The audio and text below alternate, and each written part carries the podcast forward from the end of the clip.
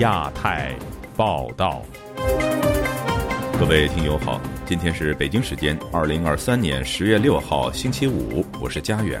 这次亚太报道的主要内容包括：作家严歌苓、陈云飞分别获得独立中文笔会自由写作奖及刘晓波写作勇气奖；许家印被抓，债务暴雷，谁才是恒大背后的操盘手呢？中央港澳办官员亮相，内部机构设置情况首次曝光。台湾民众党大选参选人柯文哲访美，重申两岸关系政策。人权组织呼吁阻止中国在联合国人权理事会寻求连任。接下来就请听这次节目的详细内容。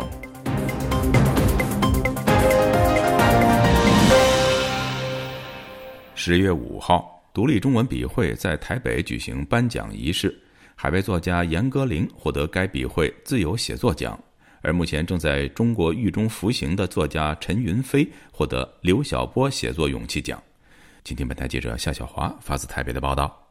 独立中文笔会荣誉会长廖天琪宣布授予作家严歌苓二零二二年度自由写作奖，以纪念今年国际人权日；而第十三届刘晓波写作勇气奖则由人在狱中的作家陈云飞获奖。两名获奖者皆缺席。大会播放严歌苓致谢短视频。视频中，严歌苓说：“非常遗憾，这次不能亲自去台湾领奖。感谢这个奖，鼓励他终于独立的写作，要写到老。”严歌苓说：“终于可以不嗯不再受到审查，不再受到呃任何限制的这样的独立的这个自由的写作，开始我。”嗯，盛年最后的冲刺。独立中文笔会会长蔡楚接受自由亚洲电台采访说：“严歌苓因为烫伤，机票都已经买了，很遗憾缺席领奖。”谈到严歌苓获奖的原因，蔡楚说：“讲给他就主要主要是他，呃呃呃，一人敌国这这这样的勇气和这个。”自由写作的精神。廖天琪介绍，严歌苓是美籍华人中英双语小说家、编剧。一九五九年出生在上海文学世家，十二岁加入中国人民解放军成都军区文工团，成为舞蹈演员。六次随部队去西藏高原慰问演出。二十岁的时候发表童话诗。二十一岁转行为记者，到中越边境战争地区采访。二十二岁开始正式发表作品。二十八岁发表首部长篇小说《绿血》。台湾出生的作家严敏如接受自由亚洲电台采访说：“新冠肺炎的事情，他写的东西批评批评政府，批评中共政府，所以就被封杀。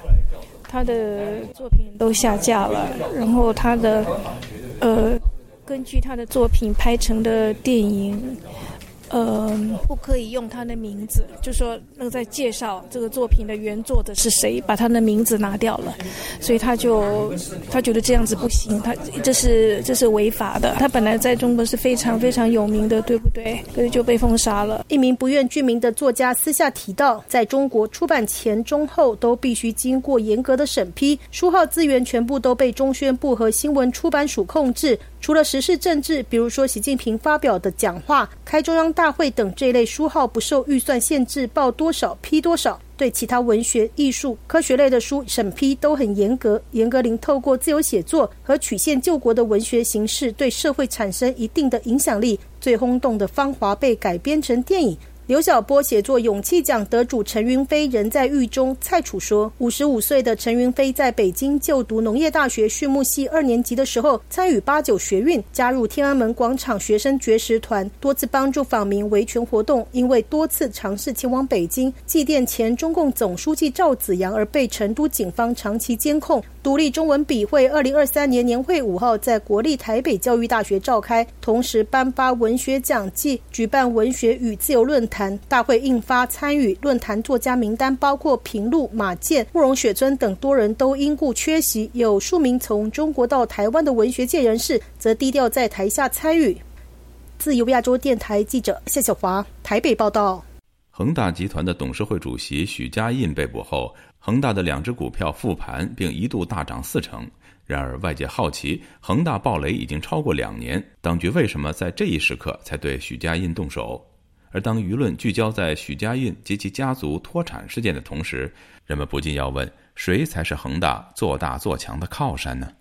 以下是记者黄春梅发自台北的报道。恒大明明从二零二一年开始暴雷，无法准时偿还债务，但为何中国直到两年后才动手抓人？日前，创维创始人黄鸿生批评许家印用美国的法律进行破产保护，在老婆儿子移民美国之后，再透过发债将中国资产换成美国的个人资产，公然与中国人民国家为敌，自取灭亡。在本台亚洲很想聊节目中，时事评论人蔡胜坤指出，徐家印作为一个平民子弟，搭上改革开放高速发展列车，背后有贵人相助。徐家印在胡温时代仍未做大，但是习近平执政十年，尤其二零一八年中国房地产发展达到顶峰，也是恒大的顶峰时期。过程中，许家印不断进行各种政治投资。在恒大出事后，外界无法具体指出谁是许家印的靠山，但是他说，当时看到刘鹤是极力主张保恒大。当这个两年时间之后，啊，政府的各种方式都已经呢，呃，感受到巨大的压力，没有办法来救他，那就只能呢，呃，放弃。没有最高层的这样的许许可，我觉得。许家印今天也不可能呢，啊，成为一个阶下囚。中华经济研究院第一研究所助研究员王国成在节目中分析：从许家印被捕后，恒大在港股复盘立刻应声大涨。然而市场只看到许家印被抓，没有见到后续庞大的债权与资产以及烂尾楼问题解决之道，所以又涌现失望的卖压。习觉得他有办法解决，可我觉得可能会重到三道红线的覆辙。恒大在全盛时期好不风光，从房地产跨足到足球，甚至还养了一支歌舞团。蔡胜坤说，许家印投资足球是为投习近平所好，背后有高人指点，所以不惜代价聘国外大牌球星教练。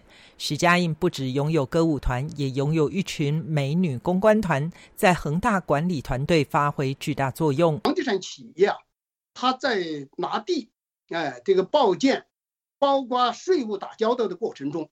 他必然的要跟呢党政官员产生了紧密的联系，这种利益勾兑啊，不单纯的是金钱的利益勾兑，而很大程度上美色。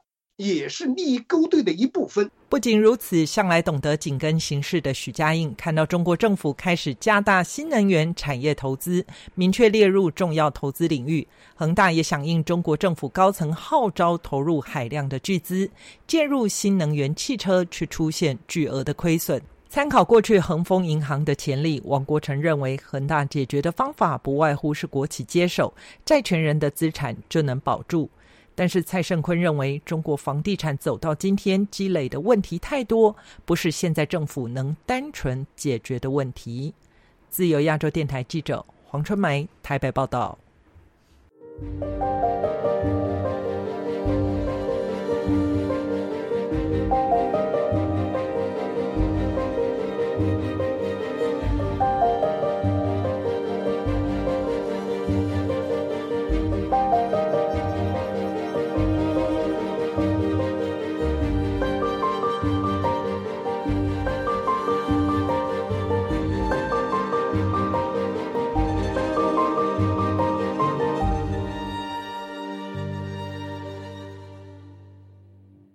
在杭州亚运会期间，中国国务院港澳办原联络司副司长台凡以中央港澳办一局负责人的身份亮相。据香港媒体报道，这是中共中央港澳工作办公室内设机构首度曝光。据知情人士透露，港澳办一局的主要职能就是维护港澳政府的政治安全。以下是本台记者古婷的报道。香港《星岛日报》网站本周三报道。中共中央港澳工作办公室内设机构首度曝光，意味着中央港澳办组建工作接近尾声，预料也将正式挂牌。有消息称，中央港澳办将在国务院港澳办的基础上扩大编制，除了司改成局，可能还会增加部门，强化力量。一位不愿公开姓名的学者齐先生接受本台采访时说。中央港澳办一局的主要职能应该是协助香港和澳门特区政府确保政权安全。河北媒体人高先生周四接受本台采访时说：“这表明中共中央将全面负责港澳政府的政治安全和社会稳定。他说，这是加强港澳工作的一个重要步骤。以前呢，对港澳的态度呢，还是遵循国际社会特征。中央港澳办呢，就是完全以党的意志来强推政策的。对，他已经做好这方面的计划和准备。今年三月，中国政协和人大会议期间公布的党和国家机构改革方案，提出在大陆国务院港澳办基础上组建中央港澳办，作为中共党中央办事机构，被视为扩权升级。七月，中央港澳办召开首次会议，领导层曝光，夏宝荣担任主任。关注中国国务院架构的资深评论人士蔡先生接受本台采访时说：“国务院港澳办将听从于中央港澳办。中央港澳办的这种陈列，把原有的国务院的港澳办呢，基本上呢就是收编。从某种意义上来讲呢，也可能呢是一个好事，它就不会呢出现进出多门的一个现象。但是更重要的呢，呃，发出一个非常明确的信号，就是呢，呃，随着这个所谓的。”一国两制的时代完全的结束之后，嗯，中央会直接来参与香港或澳门的事务管理。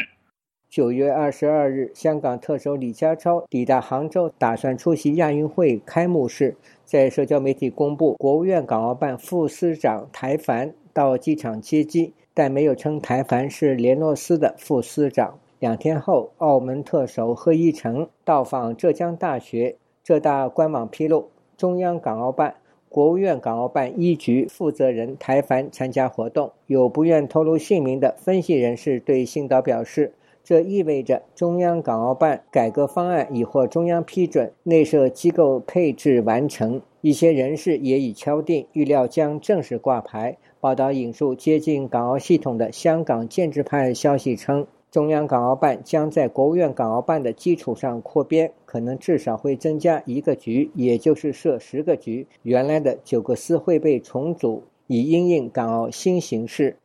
自由亚洲电台记者古婷报道。香港上市公司商会宣称，欧美资金已经远离香港资本市场，并呼吁港府不要再依赖外资，而需要另谋出路。但港府吸引的新资本则以中资为主。在外资撤离、中国经济变差的大环境下，香港房地产市场首当其冲。以下是记者陈子飞的报道。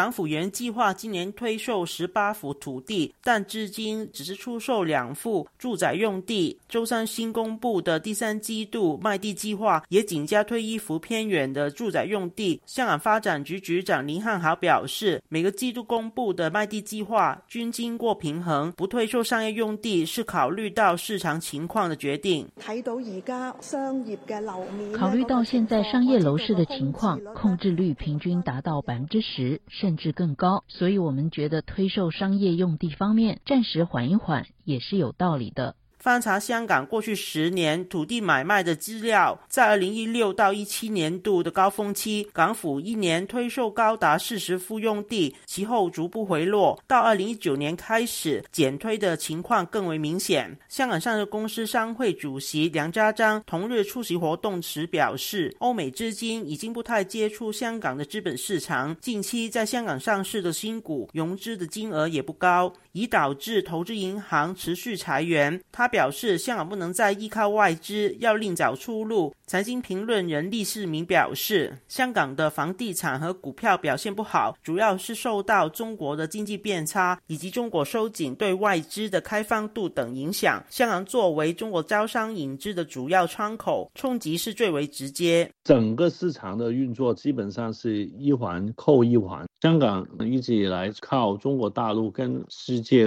的关系存在的一个。金融社会，中国要跟世界脱钩的话，基本上香港也是会跟着给内卷到中国大陆的防火墙里头的。因为中国大陆的现在的经济状况搞不好，就好像当年日本那样子，二十年也回不了头。如果是这样子的话，香港就有二十年的衰退。香港中文大学商学院亚太工商研究所名誉教研学李兆波表示，股市跟卖地的表现只是香港受到地缘政治冲击的其中一环。以港府引进办新公布招来的三十家家新落户在香港的企业，七八成都是来自中国为例子。香港招商的能力过于单一，情况让人担忧。招揽嗰啲高端人才，引嗰啲外香港招来新人才和投资，几乎全部是来自中国，是相当不理想的，使我们的国际形象越来越模糊。反观新加坡，则吸引很多家族办公室落户，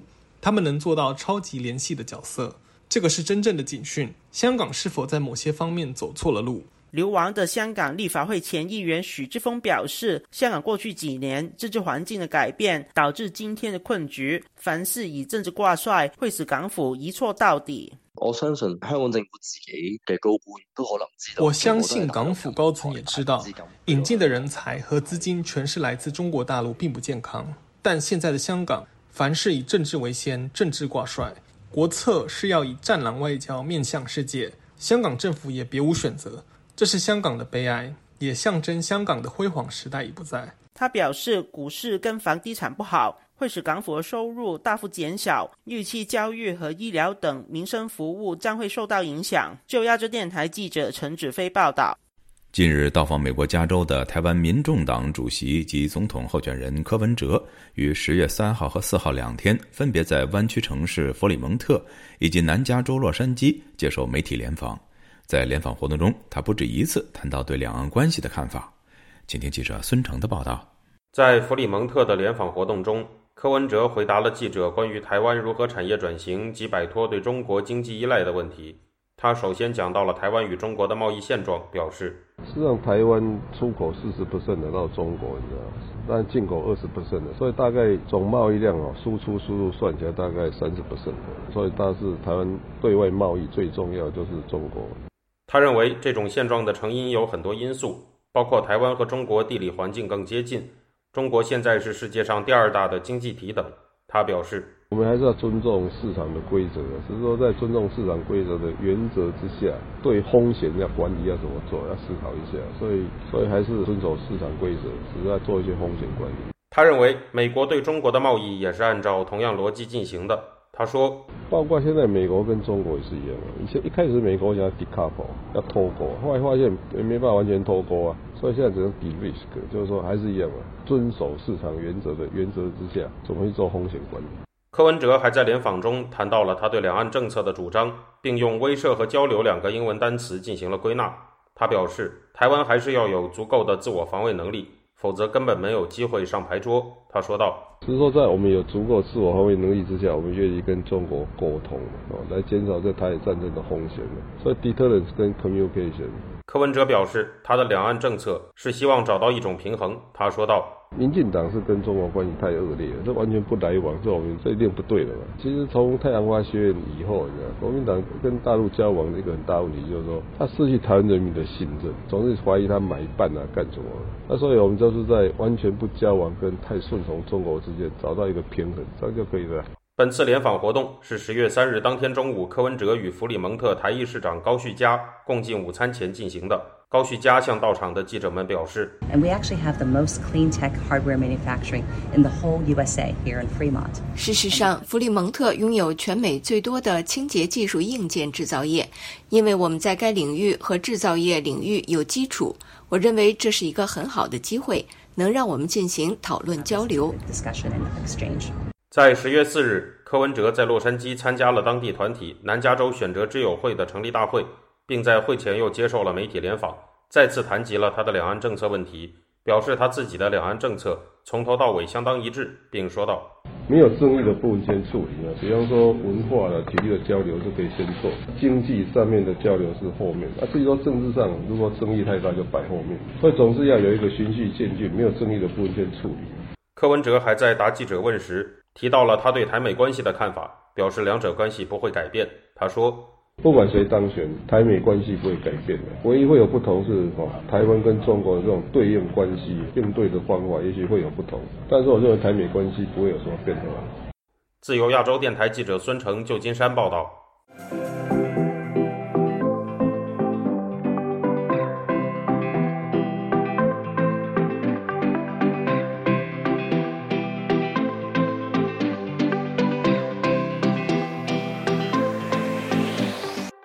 下个星期举行的联合国大会将选出新一批联合国人权理事会成员。中国正计划寻求连任。然而，有人权关注者批评中国的人权记录劣迹斑斑，更不断在联合国机制内打压反对声音，因此呼吁联合国成员不要投票给中国，并把中国逐出人权理事会。以下是本台记者吕希发自伦敦的报道。联合国一百九十三个成员国将会在十月十号举行的联合国大会上投票改选新一批联合国人权理事会成员。作为现一届成员国的中国，任期将会告终，计划争取连任。而在十五个将改选的席位当中，亚洲区占了四席，一共有四个国家参选，也就是中国极可能在没有竞争底下成功连任。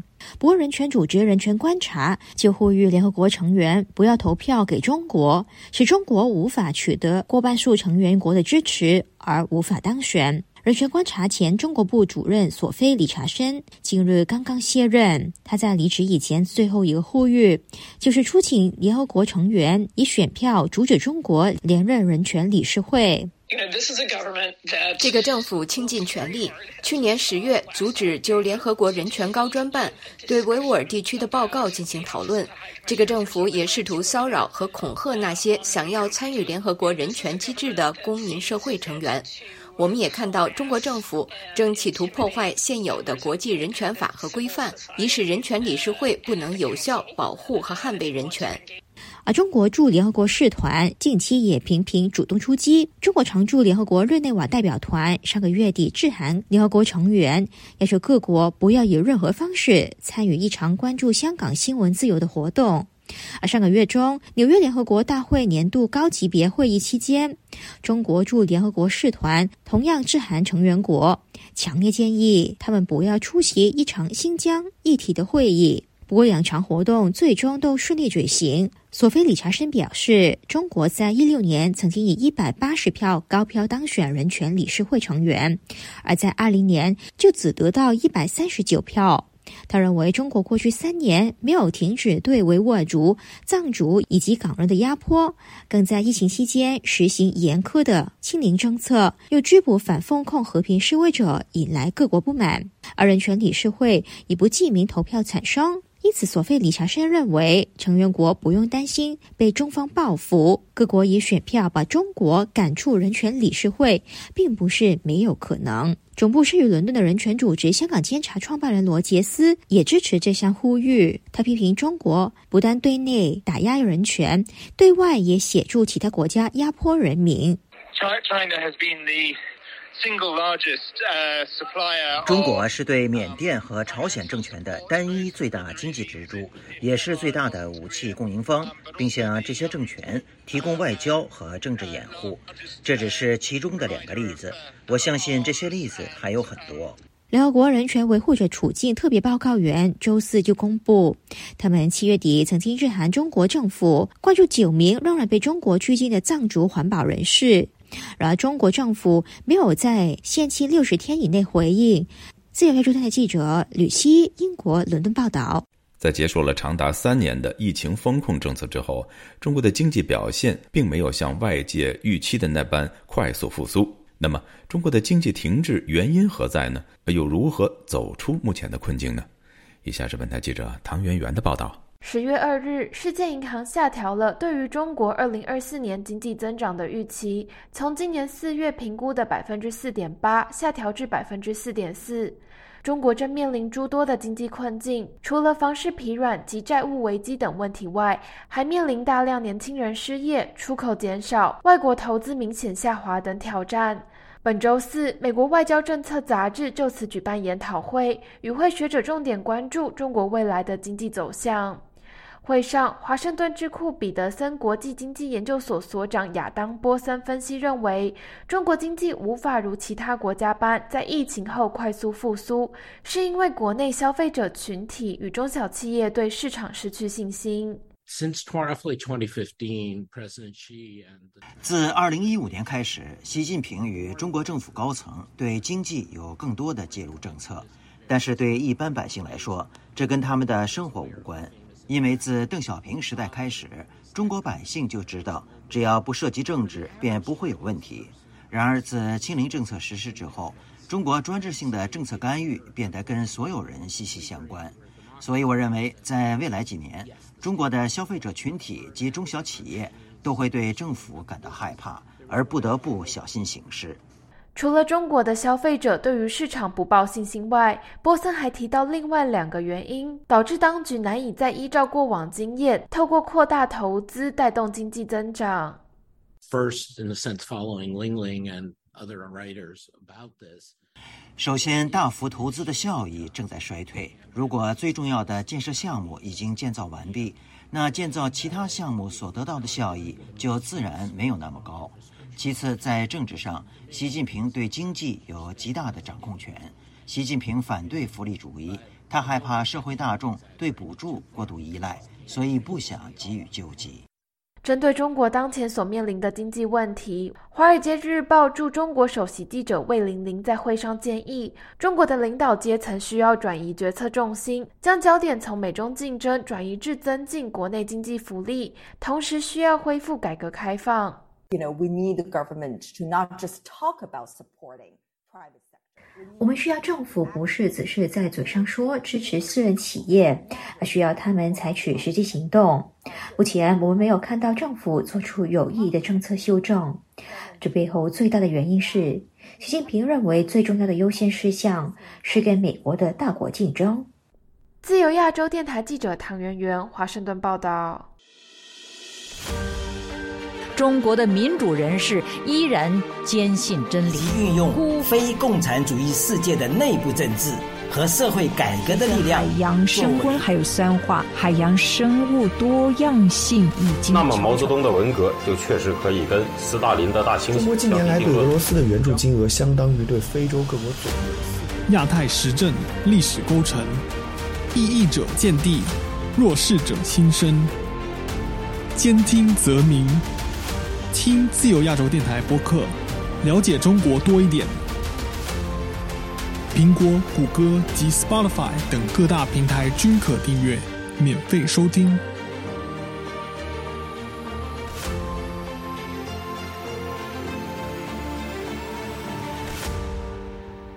听众朋友，接下来我们再关注几条其他方面的消息。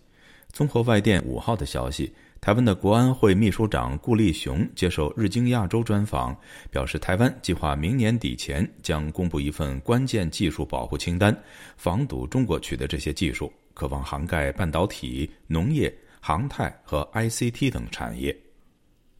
最近落马的中国解放军将领大都涉及贪腐等经济方面的问题，没有外传泄密事宜。据香港媒体五号报道，在刚刚过去的北京国庆招待会上，出席者和缺席者的名单引起外界关注。现任国防部长李尚福、前任国防部长魏凤和双双缺席，但中央军事委员会中唯一出身火箭军的委员、军委纪委书记张生民在座。此外，中央军委前副主席迟浩田、许其亮等一大批退休高级将领也露面。菲律宾方面表示，已经成功向阿云金礁（中国称之为仁爱礁）的一个菲律宾军事前哨站提供物资，并指中国船只尝试阻挡、骚扰和干扰物资运送任务。据彭博社报道，菲律宾国家安全委员会在声明中说，多艘中国海警局和海上民兵船只星期三尝试阻止菲律宾军方和海岸警卫队执行最新的补给任务。据法新社查阅到的一份文件，长期驻扎乌克兰打仗并活跃在非洲的俄罗斯准军事组织瓦格纳，已经与一家中国公司签署合同，购买两颗观测卫星和指挥图像。卫星与指挥图像为瓦格纳提供前所未有的情报力量。据《金融时报》星期四报道，比利时情报部门担心中国利用其对西方的经济优势进行间谍活动，因此一直在侦查中国电商巨头阿里巴巴位于比利时的电商物流枢纽。该中心由阿里巴巴旗下的菜鸟物流集团运营。